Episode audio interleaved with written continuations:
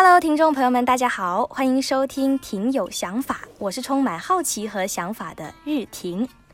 那在节目开始前呢，我要再一次提醒大家，不要忘了订阅追踪我们的 Podcast，也不要忘了把今天的节目分享给你身边的家人朋友，一起来听听日婷最近的想法吧。那最近呢，关于新冠病毒疫苗的话题可以说是沸沸扬扬，各大新闻媒体也都在报道相关疫苗的事件。就在前天，也就是二月二十一号的时候，我们马来西亚终于迎来了第一批的新冠疫苗。那这几天我也是有一直在问自己说，如果可以让我马上回北京读书毕业，但前提必须是一定要打疫苗，我会不会选择接种疫苗？那其实对我而言，接种不接种疫苗呢，其实是一个毋庸置疑的问题。因为接种疫苗，它不仅仅是为了自身的安全，更加是为了保护你身边最爱的人、你的家人、你的朋友。但是我相信，其实还是有很多人对于这个疫苗是保持着犹豫的态度的，因为大家都在关注这个疫苗的稳定性，还有它的副作用。所以在接种疫苗前呢，我们还是必须彻底的去了解这个疫苗，而不是一味的去听别人说该打我就去打，说不该打我就不敢去。决定权还是应该回归在自己的手上的哈。那到底接种疫苗前有哪些是我们必须知道的呢？我们今天非常荣幸的邀请到我八度空间校园主播的一个学长 Ken Chong 来我们挺有想法做客啦，欢迎 Ken 啊！各位挺有想法的听众朋友们，大家好，我是阿 Ken。那 Ken，你之前是在马大医学系毕业的，目前在马六甲中央医院工作，对吗？啊，是的。那我们今天挺有想法，邀请到这位马大医学系的毕业生，目前是国家的实习医生，一起来探讨这个疫苗的话题呀。那看来我们的听众是非常有福气啦。那今天呢，我们就一起来跟着 Ken 的脚步来聊一聊新冠病毒的疫苗吧。那 Ken，你知道，其实我在准备问题的时候，本来第一个想问的是，这个疫苗到底该不该打？该不该打？然后我就觉得这个问题很。很笨，因为我觉得打疫苗应该就是迟早的事情吧，所以我就想说，与其我去纠结呃一些迟早都要发生的事，我倒不如带领我的听众趁早去好好了解一下这方面的细节。那不如你先来给我们简单的科普一下这个新冠疫苗吧，它到底是一个什么样的原理呢？好，关于疫苗呢，其实它的原理非常的简单，就是让我们在不生病的情况下，对于某一些细菌或病毒产生免疫力。而我们我国就是有向外界订购的疫苗呢，有分为三大类。第一类呢就是 mRNA 疫苗，第二类叫做蛋白质亚单元疫苗，第三类叫做载体疫苗。啊，第一类呢，mRNA 疫苗呢，其实呢就是要指导我们的人的细胞哦，制造出对于冠状病毒该有的这个呃免疫系统。抗体嘛，算是。的抗体，对对对的抗体，没错，其实它就是好像一个呃一个膜，OK 进入到我们的呃身体里面来教会各个细胞来产生出该有的这个抗体。哦，所以这个 mRNA 是军师，嗯，没错。它进入体内了之后呢，就训练我们体内的兵的军队去对抗敌人。嗯嗯，没错。这这有别于其他的第二类跟第三类的呢，就是它完全是没有这个病毒的成分在里头。哦，OK，嗯，他是一个心地善良的军师。没错啊。第二类呢，就是蛋白质亚单元疫苗。它的成分呢，就是病毒的无害碎块。嗯哼，啊，就是呃，可能这个冠状病毒的其中一块，它进入到人体里面，并不会造成严重的新冠肺炎啊，或者是严重的症状，但是它会让我们的身体产生该有的抗体。哦，OK。所以你讲的这个第二个病毒，就相当于把一个间谍派进来我们的体内，然后我们的体内发现了这个间谍之后，就开始筑围墙，开始准备备战了，是这样子吗？嗯，对，对对对。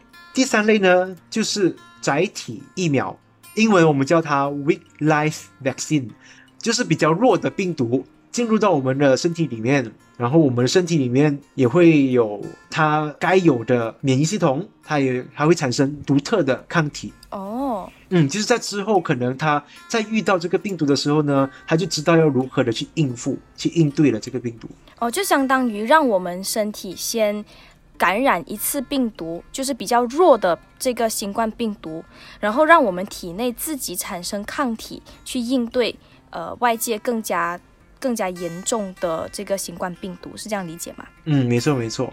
所以呢，这边要注意的东西就是，暂时所有的疫苗呢都不会包含会导致 COVID-19 的活病毒哦。然后在啊，所以呢，在还没有解药之前。我们的身体还是最佳的武器。嗯，所以也就是说，大家其实不用担心，说如果打的是第二种或者是第三种疫苗呢，就真的是会患上肺炎啊。嗯，没错。所以这三种其实并没有讲哪个比较好，其实它们都是同样的作用，同样都是在为我们的身体去训练我们体内有潜力的小兵去对付这个病毒。嗯，是的，但是我我国的数据还没有一个呃还不太明朗，我们需要等到疫苗接种了之后，我们才能够得到相关的数据。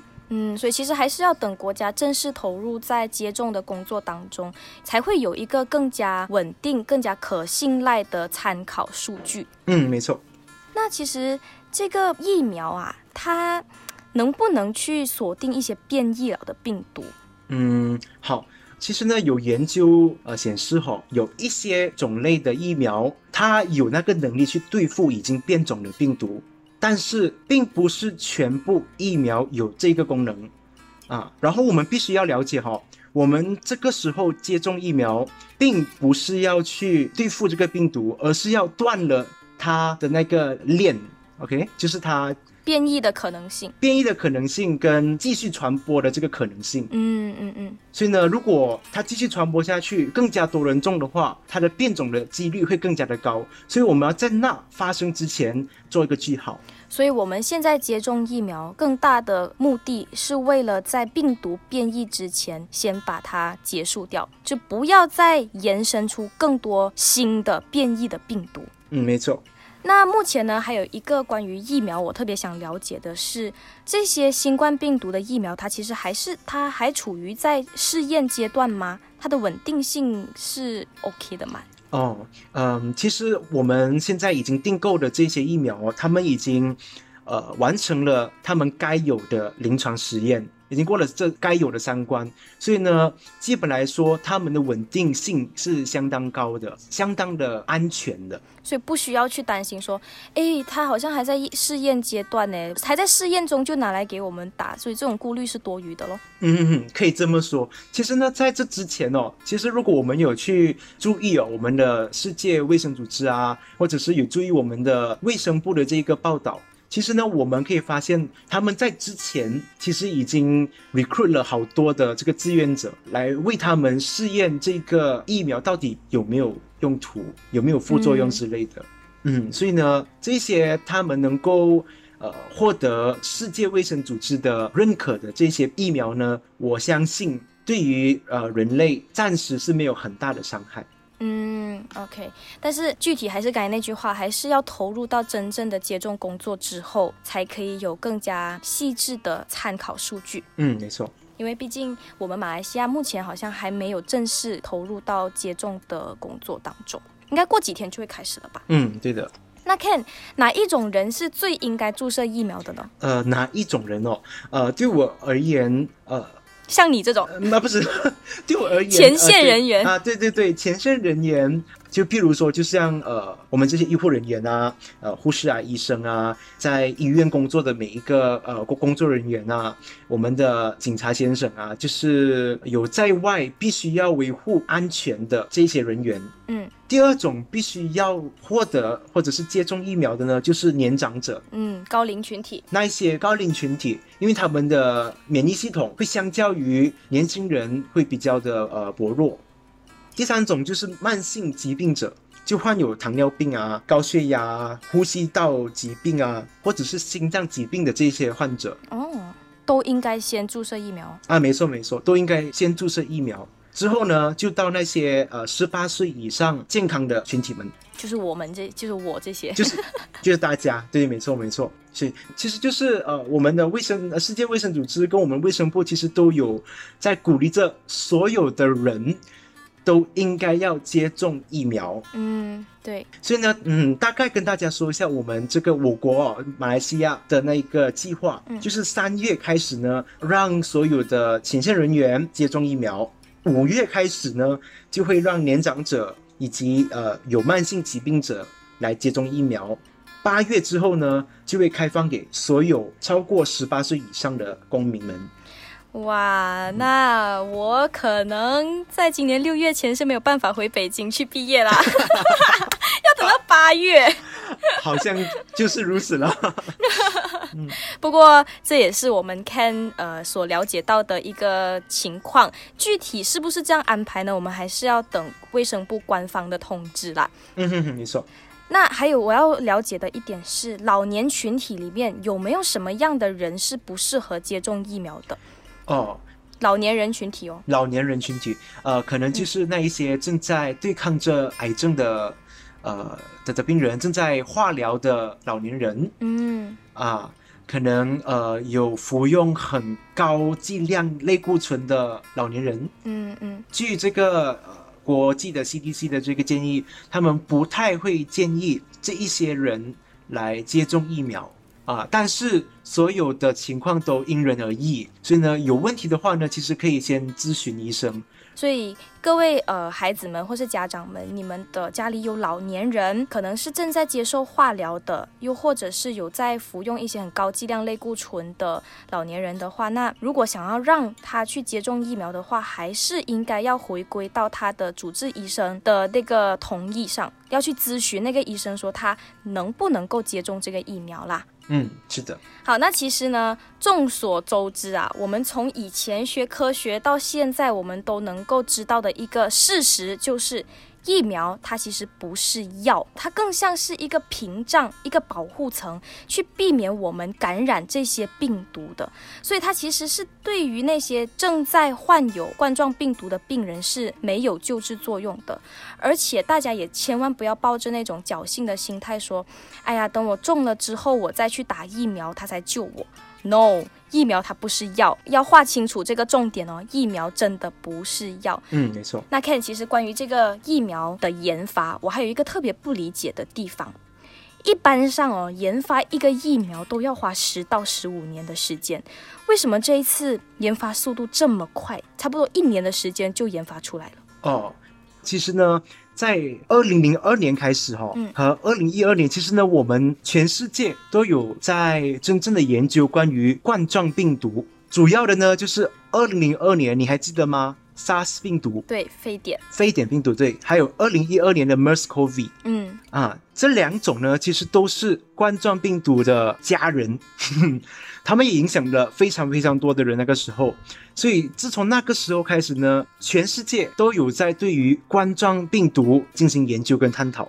所以这一次呢，新冠病毒呢，对于他们而言，他们的研究并不是从零开始，而他们有一个基础的概念，所以才给他们一个呃很好的一个 start up，很好的一个开始。所以按你这么说，从零二年。二零零二年就已经有开始在研发这个呃新冠病毒的疫苗，所以到现在推算下来也是用了二十年的时间了。嗯，没错。所以其实它是有一个前科之鉴，有已经有一个基础的。嗯哼，就像你刚刚讲的，它不是从零开始，它不是突然间冒出来的一个疫苗，所以大家其实可以不用担心。是的，它之所以研发速度这么快，是因为有前科之鉴。这一次的疫情只是加速了它的研究研发的成果而已。没错，没错。然后呢，第二个原因呢，就是也要赖于我们非常非常发达的医疗科技。嗯，相比二十年、五十年以前，并没有现在的科技那么的发达。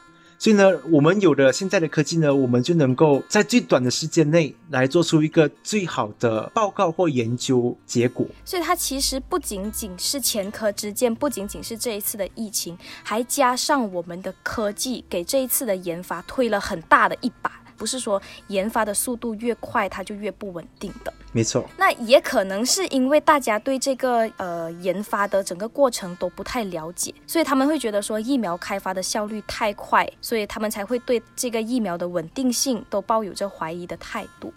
那 Ken 其实实话实说，这个疫苗有没有副作用？哦，副作用是必然有的。OK，每一个外在的东西进到人体内都会有副作用。最普遍的副作用呢，就好像是呃局部疼痛啊，就是打针的那个地方局部疼痛啊，可能会有一些些小小的痒啊，呃，可能就头疼啊啊发烧啊，想要呕啊，这是非常非常普遍的一个副作用。然后呢，呃，如果大家担心的话呢，其实我们邻国新加坡，他们早在几个月前，他们都就已经开始了他们的疫苗接种，也有了他们相关的这个卫生部的统计哦。嗯，那个时候有十三万三千的新加坡公民已经接种了疫苗。之后呢，有四百三十二个人患有副作用，而大部分的副作用呢，就是我刚刚所提到的非常低危险的这个问题，就是非常小的副作用而已。对对对，副作用的那个比例也是非常低的。嗯，没错。然后只有三个接种疫苗的人之后呢，他们比较严重，就是有比较严重的副作用。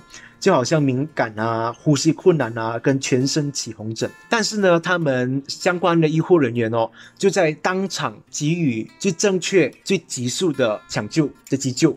所以呢，现在的那些呃患者呢，已经安然无恙了。所以也就是说，即便是有副作用产生，在医疗方面还是有呃相对的应对的方法，是这样讲吗？对对对，真的也是因为如此啊，我们的每一个人民在接种疫苗之后呢，需要待在那个中心十五到三十分钟哦，OK，观察啊，来观察看我们有没有任何的副作用，有副作用的话马上治疗，没有的话。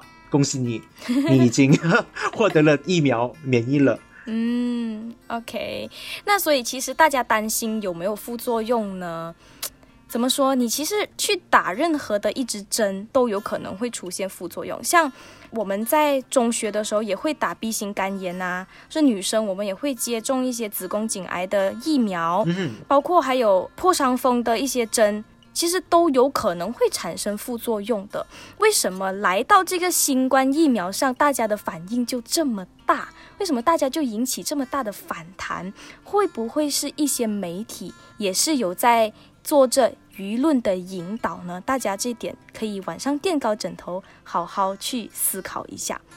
可能是因为有一些报道在说，很多人注射了疫苗之后就患上了怪病、死亡、面瘫。那看。这些跟疫苗真的有直接关系吗？就是很多人就会大炒新闻哦，呃，早上接种了疫苗，可能第二天突然间就心脏骤停啊，他们就会把它。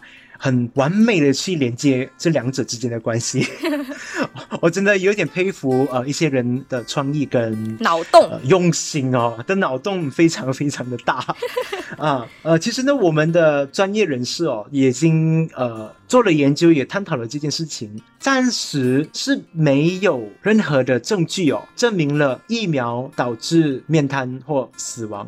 所以呢，我觉得我们大家在看这新闻的时候呢，也要保持着理智的想法，过滤一下到底这个新闻值不值得相信，这一个呃这个 source 这个资源到底是不是有卫生部认可的呢？对，很多媒体呢，它就是为了获得流量，就会把这两个没有特别大的联系的东西，把它联合在一起，引发大家的关注。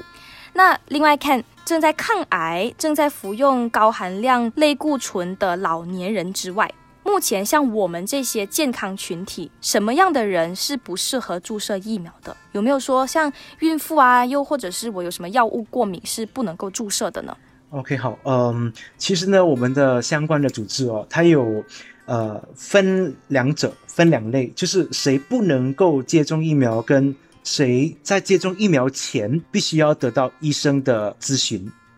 谁不能接种疫苗？第一呢，就是曾经哦有严重的过敏，直到休克的这些病患。OK，第二种就是接种了第一剂疫苗后出现过敏反应的人，就是说可能打了第一针非常的不适，所以呢，我们就会阻止你获得第二支疫苗。第三类的人呢，就是对疫苗中任何成分有严重过敏反应的人，也都不应该接受疫苗。嗯，所以是没有讲说孕妇啊，又或者是正在哺乳期的妈妈们是不能够注射的了。OK，对于孕妇呢，我们其实呃，我们的数据还不够完善，所以呢，我们、嗯啊，对还不够完善，所以呢，我们差不多，因为也看了一些呃报道，就是说对于孕妇呢，或者是正在哺乳期的妇女，如果有担心的话呢。可以咨询医生，然后再看什么时候才适合打。嗯可能怀孕了之后啊，过了几个星期啊，嗯或者是呃，就稍微稳定了一点的时候再打。嗯哼哼，对对对，所以呢，现在呢，我们还没有强制全部人民打，但是我们会鼓励那一些 fulfill criteria 的各位人民，呃，先接种疫苗。然后呢，那些有严重免疫功能缺乏者啊，就好像正在接受化疗的人啊，或者是呃服用高剂量的类固醇的人啊，这些人呢，都必须要经过医生的咨询之后才去接种疫苗。因为我们真的不知道，现在还没有真正一个数据是说对于他们是无害的。嗯，所以呢，大家在接种疫苗前，其实也是要先先观察，先多了解国家给出的数据。毕竟我们作为平民老百姓，还是要等到可能要等到八月才才去接种疫苗，所以在这。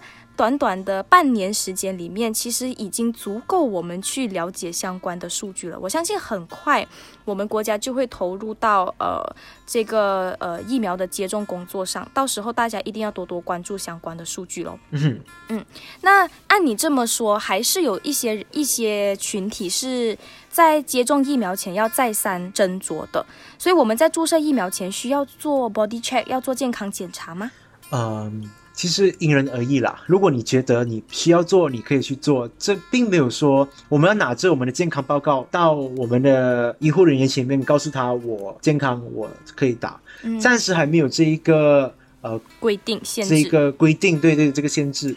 所以呢，如果你个人觉得你，就我刚刚说的，可能你觉得你的免疫系统无法去复刻这一些外在的呃疫苗啊，其实你可以去先咨询，才去做相关的身体检查，而不要一昧的去做完全身检查啊哈。我觉得有一点的呃，就不需要那么的大动作。嗯嗯，然后这里也要跟大大家科普一下哦，呃，我国政府呢其实有订购了可以呃就是概括八十八仙的大马人口的这个疫苗。当中的原因呢，就是要达到群体免疫，我们叫它英文叫它 herd immunity。其实呢，就是要超过八十八千的人口免疫了，才能够达到真正的安全。嗯啊，就是说我们要保证，我们要确保免疫的人多过没有办法接种疫苗的人，这就可以达到 “kita jaga kita” 的这个口号，这个宗旨。所以只有在一个群体当中，有百分之八十的人是有抗体，才可以达到所谓的群体免疫。嗯哼，没错没错。那还有一个问题想问的是，现在市面上有的这些疫苗啊，它的有效率是多高？它有百分之多少可以防止这个疫苗的传播和感染？嗯，暂时大家比较知道的哈，就是刚刚进入我国的呃 Pfizer 的这个疫苗，它的有效率呢达到百分之九十五。哦，很高诶。嗯，很高，挺高的。至于其他的呢，大家也可以呃去真正的参考一下我我国卫生部所出来的 handbook 的这个手册。大家如果对那个有兴趣知道的话呢，可以去到我们的卫生部的面子书或者是他们的官方网站去下载他们的手册。那还有一个好奇的点，其实我们到底是一共要打几剂疫苗啊？好，以现在的这个疫苗种类来看，多数我们都需要至少两剂，而第一剂跟第二剂呢，需要呃相隔大概三个星期之久。哦，三个星期而已啊。对，而而有些国家呢，也在研发出只需要一剂的这个疫苗，这时候我们就在等待他们的这个研究成果吧。嗯，所以那在注射疫苗之后呢，这个抗体可以维持多久？我们是不是需要定期就注射呢？嗯，就呃，就像我刚刚所说的，很多东西我们都还没有一个很完善的数据，毕竟这只发生了一年多，嗯啊，所以呢，我们并不可以呃真正的去看到，就好像呃可以维持十年啊。我们如果现在讲的话，我觉得有点言之过早。言言之过早，非常的早。所以呢，我觉得这个东西我们还还可以抱着保守的心态来看待，然后拭目以待。是，拭目以待。那其实这样一路聊下来，我发现其实这个疫苗并没有我们以为的那么可怕。诶，我觉得我们之所以会对它产生害怕的情绪，是因为我们对它还不够了解。但是，但是哦，我还是相信有人是犹豫不决，到底要打还是不要打，还是我等他去打，我看他有没有事，我再打。那 Ken，你对于这些态度犹豫的人有什么话想说吗？嗯，对于他们哦，我尽量把它白化了。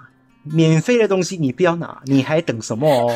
啊，对吗？嗯，就政府已经完全的资助了这一个疫苗，免费的，又不是要你还钱，你为什么不打呢？啊，然后嗯，第二想要告诉大家的就是，我们要真正确保我们接收的讯息是正确的，在下任何定论之前，请理性思考，请去过滤一下你所看的这些东西，你所听闻的每一件事情，到底是从一个。能够相信的人的口中出来的吗？是从一个官方的网站出来的吗？我们在在抗议的这个阶段呢，我们必须要杜绝假消息，理性抗议。然后还有就是免费的，怎么不要嘞？啊，这样子，是我，我一定要。我金牛座很现实的，我要打四支。好啦，那我们在这里呢，还是要再一次的呼吁各位听众。一定要耐心的去跟身边的人解释这个疫苗的安全性，告诉他们注射这个疫苗的重要性，尤其是家里的老年人，毕竟他们是属于高危群体，他们是最需要这个疫苗的人，并且他们不像我们一样随手就可以了解到最新最可靠的资讯，他们的资讯的来源相对是比较封闭的，对于他们而言。我们亲人的话才是他最可信、最有说服力的，所以各位年轻人一定要有耐心的跟家里的老年人去科普关于疫苗的资讯哦。那另外呢，现在在 My s a j a d e r 的 App 上呢，已经可以线上预约接种疫苗了。这里提醒一下大家，千万不要忘了去预约哦。好，那今天的节目到这边就结束了。如果大家从节目中有所收获的话，也不要忘了把节目分享给更多的人知道。想了解更多图文详情的话，也不要忘了关注我们的 Instagram Talkbox Studio。那我们下期节目再见啦，拜拜。